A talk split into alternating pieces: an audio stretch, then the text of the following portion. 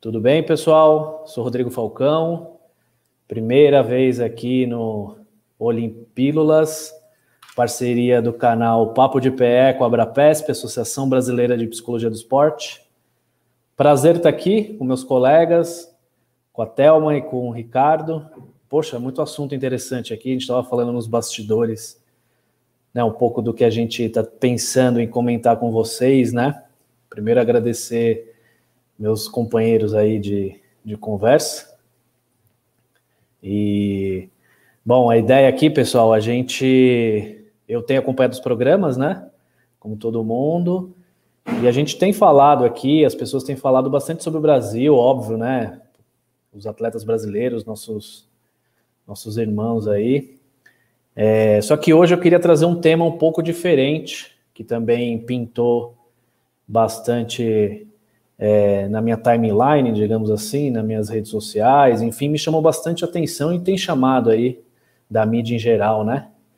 Que é a questão da primeira atleta trans que competiu nos Jogos Olímpicos, que é a neozelandesa de 43 anos, Laurel Hubbard, me desculpa aí o sobrenome, não sei se é assim que se pronuncia, né? ela é levantadora de peso, chegou às finais, e do ponto de vista dos direitos humanos, eu acho que é uma baita conquista, né? Uma mulher trans chegar nesse nível de de competição e competir não só por ela, mas também por uma causa, né? A gente sabe que é um tema complexo e, e bem difícil também de a gente lidar e conversar. E eu queria saber aí dos meus colegas como é que foi para eles é, saberem dessa notícia, como é que impactou, que tipo de, de, de questão a gente pode levantar, do ponto de vista óbvio, né, da nossa área da psicologia do esporte, enfim. Por favor, meus amigos, quem inicia o bate-papo? Bom, posso começar, Ricardo? Então, tá bom. Boa tarde, boa tarde, Rodrigo. Boa tarde, Ricardo. É um prazer estar aqui com vocês, né, nessa tarde, né, mais uma tarde olímpica. Desculpe, eu até brinquei hoje, eu falei para meu marido que eu devo, ele me olhou e falou: você está com o olho roxo. Eu falei: são olheiras olímpicas, porque a gente não dorme, né, fica aí nessa é, dorme tarde, acorda de madrugada, enfim. Mas muito interessante você trazer esse assunto, Rodrigo, é, no sentido da representatividade dessa atleta, porque ela, ela não foi sozinha para essa Olimpíada, né? Então, quantas pessoas, quantas mulheres trans, quantos homens trans ela não levou junto com ela para essa Olimpíada? No sentido aí da gente pensar no processo de inclusão. Eu estudo muito desenvolvimento humano, e aí, é, quando a gente começa a adentrar né, nessas nuances, né, das questões de, de gênero, é claro que aqui eu não vou, não vou me estender nesse assunto, né, é, eu sempre vou, confluo para um, um lugar. Gente, nós estamos falando de pessoas, nós estamos falando de gente, nós estamos falando de ser humano. E ela está ali, sim, com uma grande é, representatividade. Então, como a Kátia disse na, entrevista dela, e parafraseando, né, essa é a Olimpíada da Diversidade. E não tem como a gente apontar né, sobre esse aspecto da inclusão, embora eu sempre é, ressalto a questão que o esporte de alto rendimento ainda ainda não é democrático e ele ainda é excludente, tá? Eu ressalto isso. É, nas vias de fato, quando a gente vai falar, é, fato é que para render você tem que pegar performance, né? Então, mas não vou entrar nesse mérito aí, mas podermos é, olhar para esse assunto, falar sobre esse assunto, né, nesse viés aí dessa representatividade, é algo assim extremamente importante, que a psicologia do esporte agora usufrua disso para a gente poder estudar mais, debruçar mais sobre isso. É fantástico. Eu concordo, e assim eu fico pensando eu concordo plenamente com a Thelma. Boa tarde para todo mundo, obviamente, né? Boa tarde para todos, para todas. A grande questão, já tenho batido muito nessa tecla. O meu grande receio, eu falei isso na minha última participação, é que esse momento seja um momento apenas de, de, de epifania, de, de, de catástrofe, onde a gente vê muita coisa bacana acontecendo. A sorte que nós teremos, e isso eu, eu, eu acho que é um pouco de. Não sorte, mas tem uma variável, né, para ser um pouco mais pragmático, né, tem uma variável que, que talvez nos ajude para a gente repensar o que estamos discutindo hoje. A próxima será daqui a três anos. Então, a janela mais curta. Né? Então, a minha grande preocupação, será que tudo isso que a gente está construindo, que esses atletas e essas atletas estão construindo, será efetivado? Vai se tornar permanente? Então, assim, realmente essa Olimpíada, eu tenho insistido nisso, ela está sendo uma Olimpíada de divisor de águas, em todos os aspectos, em todos os aspectos inclusivos. Agora, o meu grande receio é que a gente deixe a poeira baixar, e a gente não levante essa bandeira e não, não, não permaneça uma discussão, a gente não brigar, né? entre outras coisas, tem muita coisa para a gente discutir. Está né? Tá se falando muito nessa perspectiva da inclusão, está se falando muito na questão da exclusão também, está se falando muito do quanto, pegando aqui para o nosso lado, voltando para nossa sardinha, poxa, a maioria dos nossos atletas né, vem de problemas sociais, cadê a política pública? Entendeu? Então, muita coisa tem que ser repensada. Mas, assim, a gente tem que bater palmas para tudo que está acontecendo, só espero que permaneça.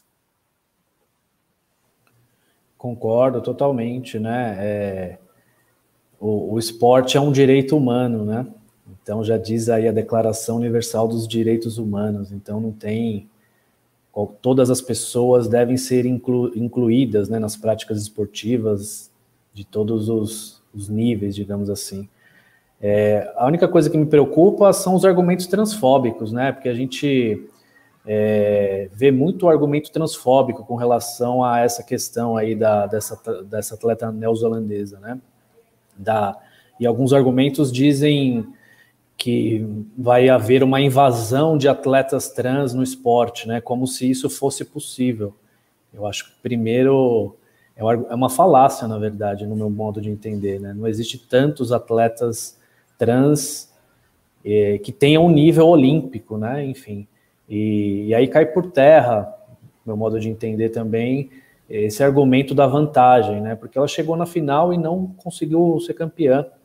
E mesmo se fosse, talvez é, a gente teria outras questões aqui para discutir. Eu sei que esse é um tema complexo, é espinhoso, digamos assim, né? Difícil até da gente conversar, mas acho que a gente tem que é, trazer, né? Como o Ricardo falou, tem muitas bandeiras aí sendo é, trazidas nesses jogos, tem muitas causas, muitas pessoas envolvidas em diversos ativismos, e acho que a psicologia também não pode se privar e não comentar sobre esses assuntos. Assim, desculpa estar interrompendo. O que claro. a gente tem que deixar louvável, né, essa oportunidade que foi dada. Ela foi uma conquista dela.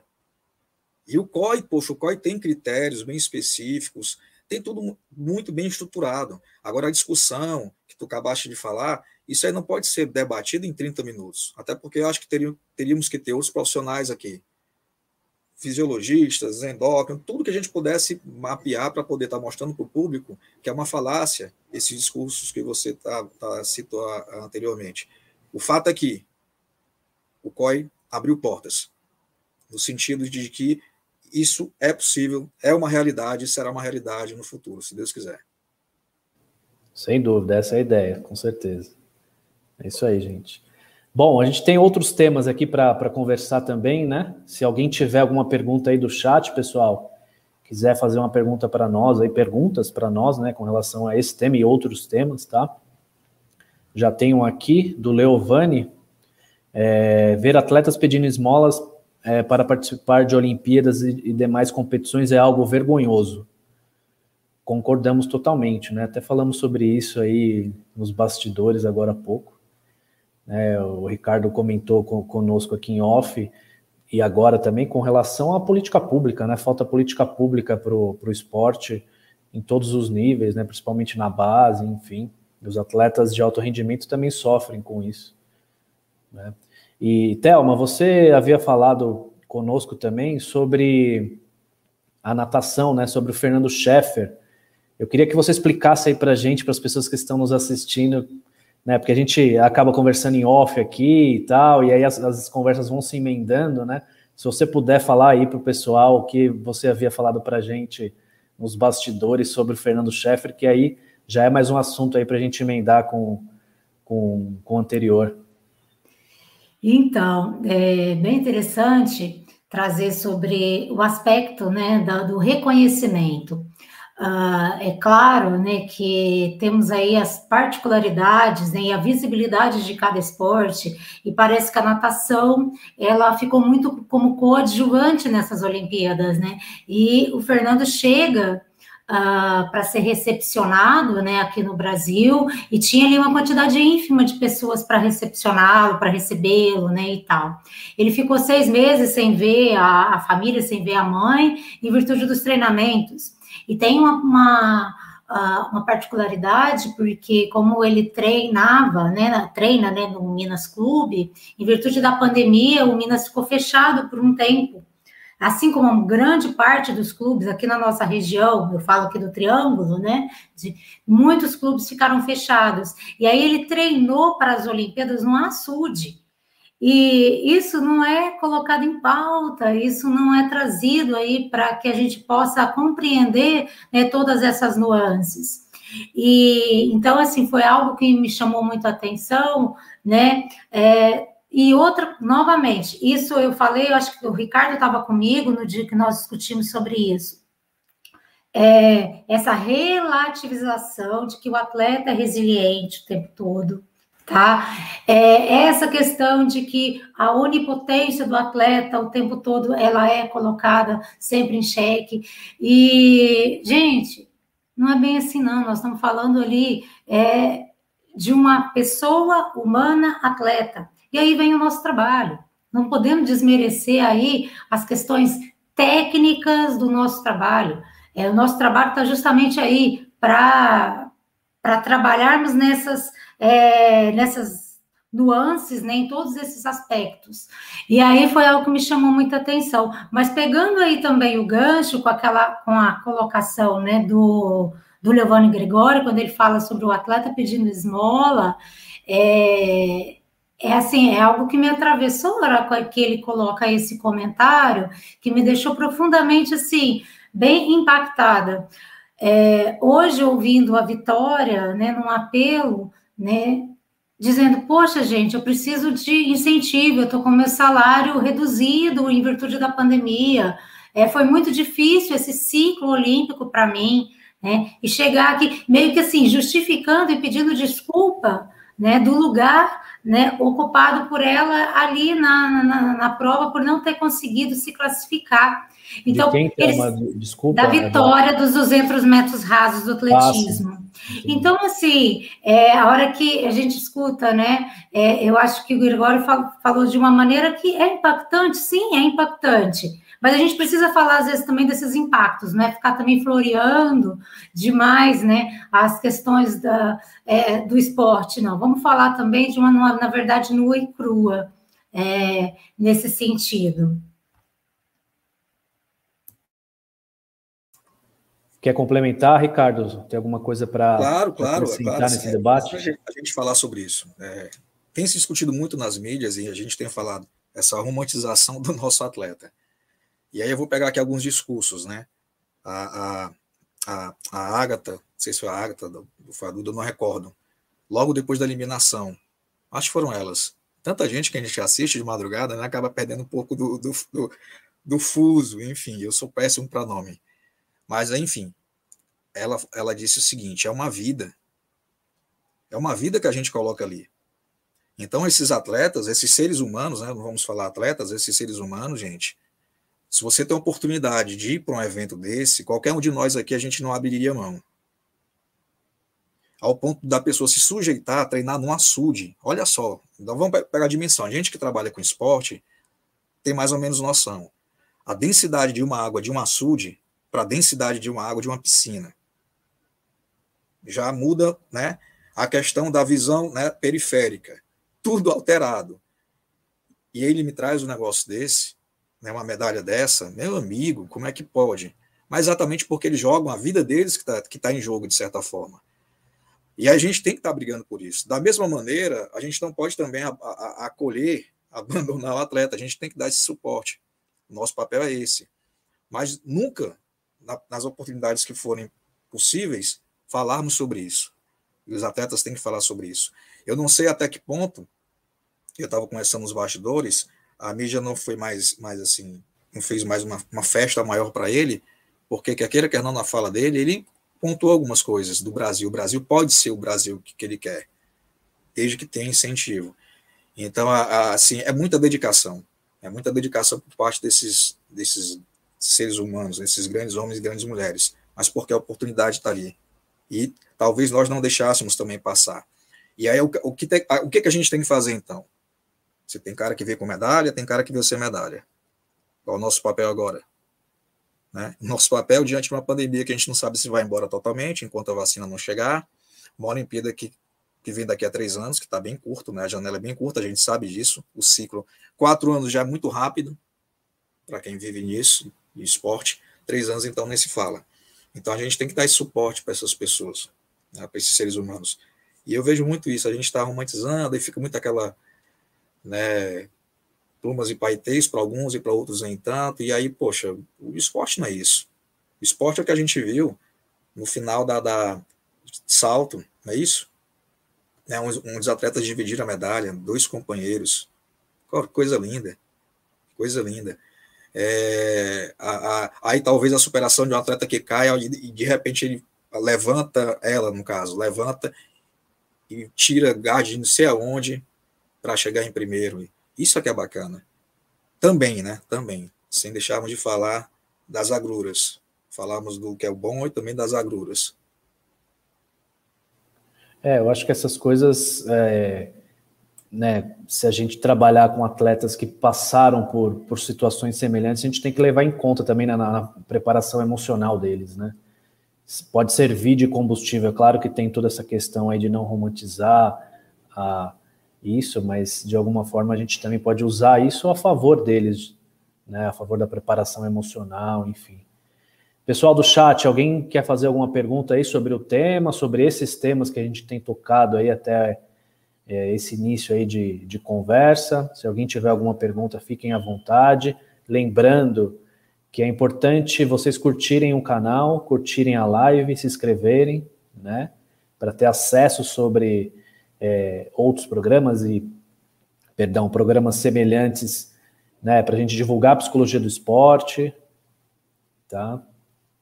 É, os programas acontecem diariamente, pessoal. Acho que vocês já sabem, né? A maioria das pessoas que, que assistem sabem que os programas acontecem diariamente, de segunda a segunda, até, os final, até o final dos Jogos Olímpicos e Paralímpicos, tá certo? Hoje é a Olim, Olimpílula de número 12. Rodrigo Pieri aqui, que é o dono do canal, tem uma tem uma pergunta, né? Se o dono do canal tem uma pergunta, a gente tem que ler, né? É isso aí.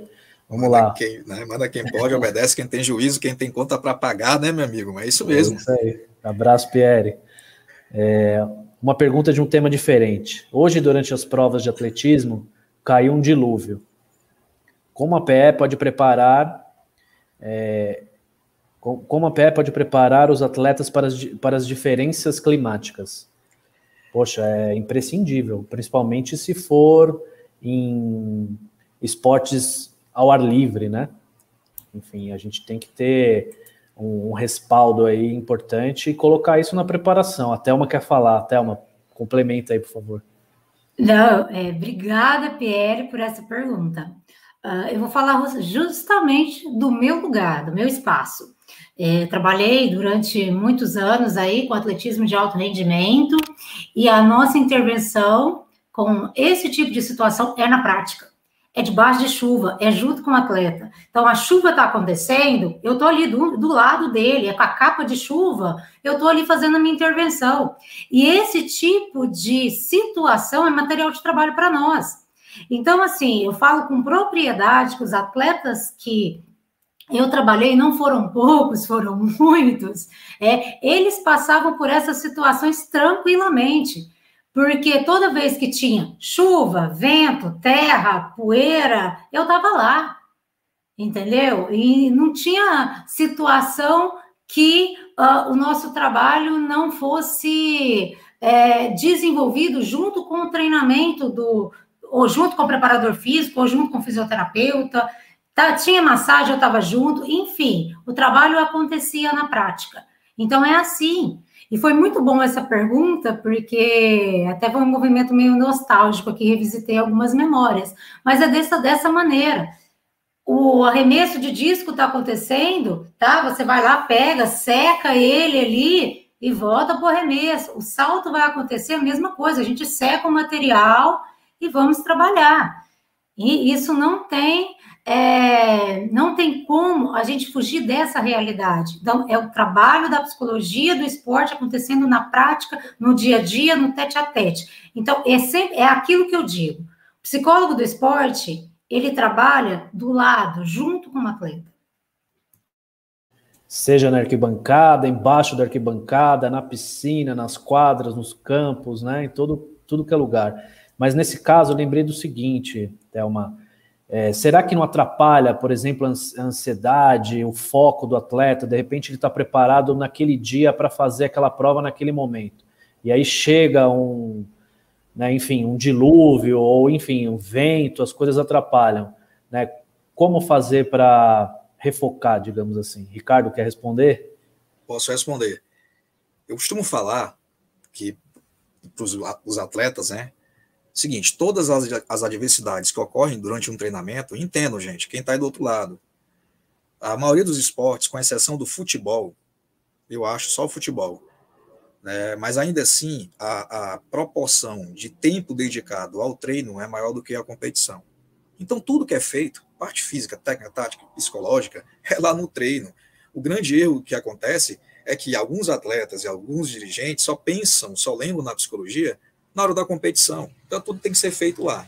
Então, a proporção que eu vejo é mais ou menos de 80% de tempo dedicado ao treino e 20% competição. Tem atleta, por exemplo, já trabalhei com outra maratonista. É uma competição por ano. O cara foca em uma, 300K. As outras elas vão servir de balizamento, mas é uma só. Enfim, então tudo que acontece ali, chuva, sol, barulho de gente passando, eu falo, ó, como é que poderia acontecer na competição? É, é, eu vou contar aqui algo bem interessante. É, uma vez aconteceu de um atleta chegou, ele dormiu mal por algum motivo específico, não vou entrar aqui no mérito. E aí falou assim, Ricardo, o cara, eu dormi muito mal. Eu falei, olha, lembra uma vez que tu foste para uma etapa do Mundial, que pegou um overbook na, lá no, no, no, no, hotel, e tu foi rodar lá a cidade todinha, na cidade da Europa, não recordo qual, menos 6 graus, eu acho. Você foi dormir 3 da manhã. Imagine se você tivesse no hotel, antes da competição, tivesse uma festa do lado. E aí? Você ia ficar sem dormir? Né? Então, assim, assim, essas variáveis a gente vai tentar trabalhar, claro, estabelecimento de metas, estratégias para se reorganizar, isso tudo tem que ser visto. Agora, pegando um pouco do gancho do que a Thelma falou, é, uma grande dificuldade que eu já tive, e isso é, vocês têm estudantes nos ouvindo, nos assistindo, na verdade, é porque eles não têm dimensão do que é isso. Eu já tive a oportunidade de trabalhar aqui numa, numa instituição, e aí alguns alunos vieram me procurar da psicologia. Ricardo, eu quero, eu quero fazer um estágio, não, não tinha um estágio né, formal, foi algo informal. E bacana, nós tínhamos natação, nós tínhamos ginástica rítmica, nós tínhamos atletismo, e os, os meninos foram atender. Chovia, o aluno não ia. Ricardo, é, é, não tem como eu chegar, vou chegar atrasado, não vou, não vou poder ir, não. Aí eu chamava, olha, vem cá, atleta, pode chover canivete, ele tá aqui, ele vai treinar. Então você tem que treinar, até porque se você não for, eu lembro a primeira vez, logo que eu comecei a trabalhar, eu nunca, eu nunca esqueço disso. Tava chovendo. E aí eu, dentro do carro, caramba, e vou esperar que aí montaram, a, era, era voo de praia, montaram a rede, eu desci. Aí os atletas olharam, professor, pô, massa! Quer dizer, aquilo ali foi tão, foi tão assim, para eles, foi tão interessante que eles não imaginavam que eu não, não fosse participar do treino. Isso até gera vínculo, imagina, gente. Tá no time e vai junto, então, né, tem que ir junto. Então a gente tem que dizer isso, porque o, o, o garoto, às vezes, ele, ele, tem, ele tem aquela, aquela idealização né, romantizada de que é, é muito consultório, ah, tá chovendo, não vou, não vai ter treino hoje, não, se tiver chovendo. Olha, não vai ter, é melhor treino na chuva. Né? Então, enfim, são coisas que a gente tem que estar tá falando, tem que colocar para o público, porque para quem estiver nos assistindo posteriormente pode ajudar bastante. Perdão, é claro que o coisa... Rodrigo colocou algo assim, pessoal, entendam. E desde que essas variáveis elas não levem a nenhum prejuízo. Então, por exemplo, chegava um momento que a chuva era tão forte, pegar aqui vôlei de praia, que o chão fica não dá, não dá tempo de, de, de dar absorção e o chão fica muito duro. Então, isso poderia prejudicar o atleta. Então, a gente tinha que parar o treino, uma quadra, qualquer coisa do tipo. O Rodrigo falou aí a questão de raio, por exemplo. Ninguém aqui também vai, vai, vai se sacrificar, não é isso. Mas são variáveis que dá para você continuar treinando. Isso vai ser discutido com a equipe. Não, não somos nós, psicólogos e psicólogos, que vamos definir isso, por favor. É isso aí. O meu xará Acioli, um abraço para você também, Acioli. Ele diz aqui, né, da, e existem regras aí que as federações colocam, né, para eventualidades climáticas e tal. E aí, pegando esse gancho, só para lembrar, né, que a psicologia do esporte é diferente da psicologia clínica. Então, às vezes, os atletas, dirigentes e até as pessoas em geral têm muito essa visão clínica, né, de que o trabalho é feito dentro do consultório. Não que não exista isso, claro que existe, né? É, o trabalho é só feito, sei lá, no, no, consultório, enfim, numa sala reservada.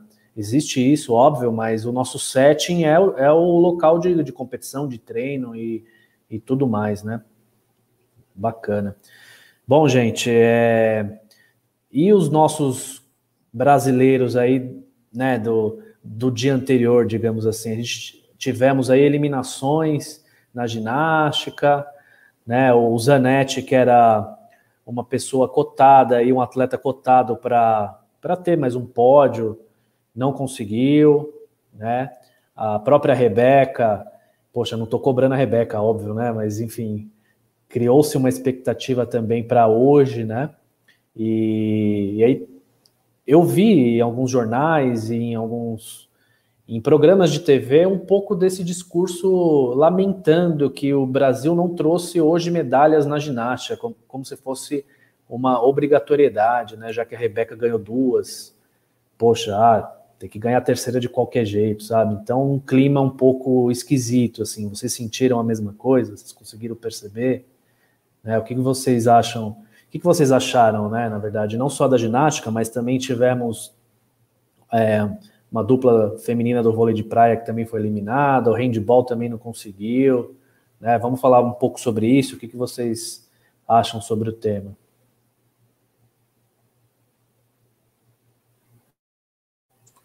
Pronto, eu posso. Eu achei, eu esperei que a Thelma fosse iniciar, mas eu, você quer começar, Thelma? Tá ok, tranquilo. Teve, tivemos também a dupla masculina que foi, que foi eliminada. Tem uma, tem uma, tem uma fala da, da Marta que eu achei legal, bacana. Ela assim, não cobrem, né? Não venham nos cobrar quem nunca incentivou nada, quem nunca deu apoio. Não, claro, tem alguns esportes que tem um apoio total, outros nem tanto. E é muito difícil você estar tá cobrando de algo se você não deu oportunidade, plenas oportunidades. Foi dito aqui salário atrasado, falta de investimento, é, o, alguns clubes de formação olímpicas parados aí, né, alguns elefantes, não vou dizer elefante branco, mas não deixa de ser, onde a gente podia estar, tá, tá fomentando uma, um treinamento de alto nível. Ah, a grande questão, assim, entendam o que eu vou falar agora, por favor. Eu estou aqui como um telespectador e, ao mesmo tempo, eu fico fazendo inferências. Né? Não, não tem como dissociar uma coisa da outra. Então, as minhas inferências, obviamente, elas se dão por uma opinião pessoal. Não quer dizer que tenha ocorrido aquilo, tá? Para não ter nenhum tipo de, de leviandade da minha parte. Então, o que ocorre? Eu percebi, eu percebi algumas situações, talvez aspectos aí que ou passaram batido, mas é muito difícil falar. Então, vamos pensar aqui ah, algumas. Pronto, vôlei de praia. Que eu, eu trabalho com vôlei de praia, já trabalhei, trabalho, o, o, o Bruno e o Evandro eu, percebi que no finalzinho tava como eles estavam que meio sem, não estavam em sintonia. É claro que o Bruno passou por muita coisa, ficou doente, ficou, né, só ficou hospitalizado, aquela coisa toda.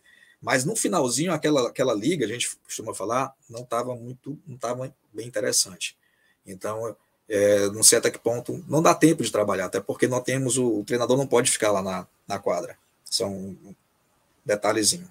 Uma outra coisa que me saltou aos olhos foi a, o Isaquias, a questão da primeira etapa, né, na primeira prova classificatória. Cara, fantástico aquilo ali. É, fantástico assim, o conhecimento que o atleta tem de si. Então, na hora que eu acho que o que deve ter ocorrido, os dois primeiros colocados botaram logo para apertar, porque eles sabiam que tinha um adversário muito bom. Se a gente não tentar chegar logo em, em primeiro e segundo, aquelas duas duplas, né, é, a gente não vai para a final. A gente não vai conseguir ter a classificatória. Quando, né? percebeu, né? é, quando, eles percebe, quando ele percebeu que não ia dar, ele, cara, reduz. Então, de um nível de consciência, de própria percepção, né, de, de, de autorregulação enorme. Né? Então, aí, eu gosto de falar, cara, eu vejo isso, cara, que coisa maravilhosa. É um outro ponto também que eu percebi da, da, da Rebeca, não de não estou cobrando de forma alguma, entendam. Mas hoje, na entrevista, logo no finalzinho, ela deixou passar algo, não sei se é a realidade, entendam, gente, mas que eu vi, opa, teve uma diferença aí na rotina. Ela disse o seguinte: hoje, normalmente, eu não assisto né, as provas das minhas colegas, e hoje eu assisti, fiquei torcendo por elas.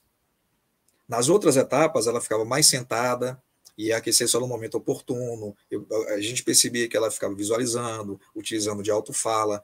Então, assim, percebi algo, não sei se é isso poderia ser uma variável. Eu estou falando como né, o, um profissional que está de fora e tenta tirar alguma coisa de interessante. Claro que tem outras colocações que eu poderia fazer aqui de outros esportes, mas eu não quero me prolongar muito.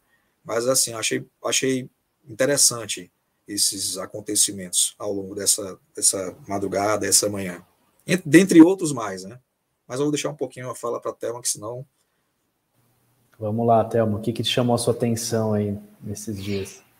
Então, é, essa questão da obrigatoriedade né, do atleta em fazer algo, em trazer um resultado, né, em virtude dessa, dessa cobrança, né, principalmente a cobrança de quem está como espectador, quem está do outro lado, quem às vezes não entende todo esse processo.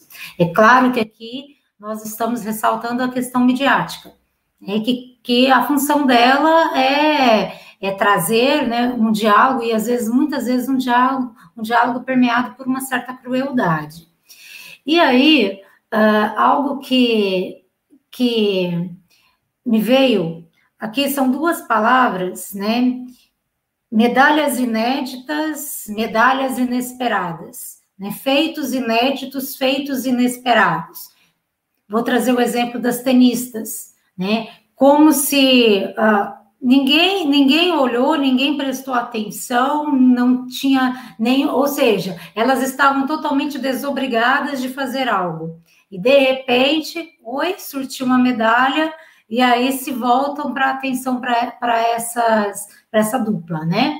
É claro que também não foi aquela atenção que é, teve uma uma, uma certa regularidade, se a gente for olhar. Aí, em torno da, da Rebeca, desde o do acontecimento do, da, da, da, Simone, né? E, e, eu não gosto também, não gosto mesmo da palavra desistência, porque eu acho que tem algo ali por trás, tem coisas muito, muito maiores para a gente poder falar. Eu acho que ela teve o, a, a questão das escolhas, né, pra, né, com relação a ela, o olhar se volta para a obrigatoriedade da Rebeca. A, Rebeca parece que ela é, assume um papel de isso, né? Colocaram para ela, né? Que ela deveria assumir esse papel de uh, conseguir a medalha porque a Simone não estava nas competições. Então, assim, é algo que me deixou muito incomodada. Eu estou aqui assistindo.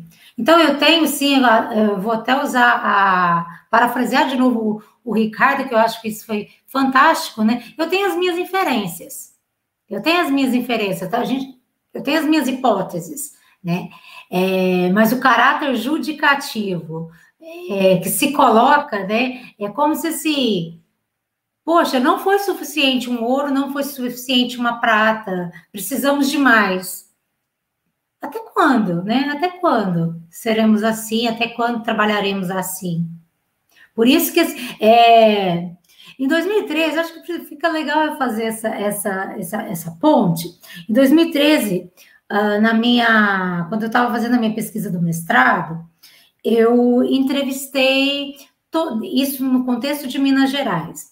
Todos os professores que ministravam as disciplinas de psicologia do esporte né, para eu entender como que como que essa disciplina, né, ela estava sendo contextualizada, né? E aí, assim, claro que o resultado foram algumas coisas meio estranhas. No entanto, uma coisa me chamou atenção: um curso, um curso que a Universidade Federal de Juiz de Fora fornecia psicologia do esporte para o curso de jornalismo. Será, né, que a gente não poderia também pensar nessa, né, é, nessas possibilidades também? Né? Porque às vezes essas pessoas cobram tanto, falam tanto e não entendem do que nós estamos falando. Com certeza, acho que vale, né? São poucos jornalistas que têm noção mesmo disso. Só dando mais um exemplo, seleção feminina de rugby perdeu de 33 a 0 para a França, que foi campeã olímpica. E aí teve uma manchete quase nesses termos. Nossa, que, que absurdo, né? Não foi isso que a manchete falava, mas era algo quase, quase nesses termos. Que humilhação, né? Enfim, é, ver um total desconhecimento da modalidade, dos pontos, né? Cada ponto, é, cada try, né, que chama, que seria como se fosse o gol no rugby, vale cinco pontos. E eles têm direito de converter mais três pontos, né, chutando para o alvo, ou seja, cada ponto, cada, cada try pode levar a oito pontos, enfim, né? Então tem um desconhecimento total da, da, de algumas modalidades e tem essas manchetes que, no meu modo de entender, são os caça-cliques para as pessoas clicarem e gerarem é, visualizações para as páginas, né? Só eu, eu vejo dessa maneira, né? Só pode ser isso, né, no meu modo de ver. Bom, pessoal, a gente está caminhando aqui para o final da nossa conversa. Se alguém tiver aí no chat mais alguma pergunta, quiser falar alguma coisa aí conosco, né? Estamos abertos aí para atendê-los. Lembrando, pessoal, que se você quiser participar do Pílulas Olímpicas aqui conosco, basta se associar à Brapesp, né? Depois de associado, você vai receber aí um, um formulário e pode estar aqui com a gente ok? Aí tá passando aí embaixo no, no, no leitor é, o, o, site da Brapesp, os endereços, tá tudo aí, né? Para quem quiser ver, para quem tiver curiosidade, mas é simples também, galera. abrapesp.org.br, esse é o site da Abrapesp, tá? Tem outras informações também que você acha no site, nas redes sociais, no Instagram, no Facebook, ok? Lembrando que esse ano a gente tem congresso, viu? Do dia 19 ao dia 21 de novembro. Bem lembrado, Thelma. Bem lembrado. Tava lembrando que estava faltando alguma coisa a falar. Valeu, Thelma. É isso aí. Bom, pessoal, o que vocês esperam aí para para esse dia, né, aqui no Brasil e noite, na verdade, lá no Japão, o que vocês esperam aí para as competições aí dos próximos dias? O que, que vai chamar a atenção de vocês então, né, hoje a gente tem o Alisson dos Santos, né, que é o, o 4, é, 4, 400 com barreira, já estou confundindo com a turma do, do 4x400, que, vai, que também vai competir. É, 400 com barreira, nós temos o Thiago Braz aí também, né, uh, o Darlan Romani, que vai competir na, nas classificatórias do arremesso de peso. Nós temos uma turminha aí do atletismo, bem interessante, que eu acho que vale a pena. É, hoje à noite, amanhã pela manhã. Tem a turma dos 200 metros, tem o 100 com barreira. Então, eu estou aí na expectativa com esse pessoal. E você, Ricardo, alguma coisa? Tem, tem um vôlei de praia, né? Que eu, nós teremos, acho que, vôlei de praia hoje também. Estou acompanho e gosto de acompanhar, e como disse desde a primeira transmissão, o atletismo. Né, eu acho fantástico. Então, é tentar aqui madrugar, né, já já volta da aula, mas eu vou tentar me esforçar ao máximo para poder conciliar as duas coisas. Mas, assim, é, é, falar um pouquinho do que, do que a Rebeca disse. Ela está se divertindo. Com muita, com muita maturidade. Então, eu também estou curtindo um pouco isso, estou me divertindo e, ao mesmo tempo, tentando fazer essas minhas inferências. Eu acho que é o nosso papel é esse. E agradecer, obviamente, a Brapesp, pela, pela, mais uma vez, pela oportunidade. Só lembrando, gente, a, além da inscrição no Congresso, para quem está inscrito, a, a data para que vocês enviem trabalhos para apresentar, para publicar, está dia 15 de agosto, tá bom? Está em cima. Então, quem tiver alguma coisa aí guardada, um TCC algo do tipo que não foi publicado, tentem fazer isso, para a gente fomentar um pouco mais de discussão tá, no evento. Era isso. Boa tarde, gente. Até a próxima. Valeu, meus colegas, meus companheiros aqui, salvando o mediador, que esqueci algumas informações, mas ainda bem que vocês estavam aí para transmiti-las. Agradeço aí o canal Papo de PE e Abrapesp. Muito obrigado aos meus companheiros, ao Ricardo e à Thelma, por abrilhantar esse programa, essa transmissão. Valeu por todo mundo que assistiu ou que vai ouvir daqui a pouco, né, no podcast, na sua plataforma preferida aí de podcast. Obrigado a todos que fizeram perguntas. Um abraço. Até mais, pessoal.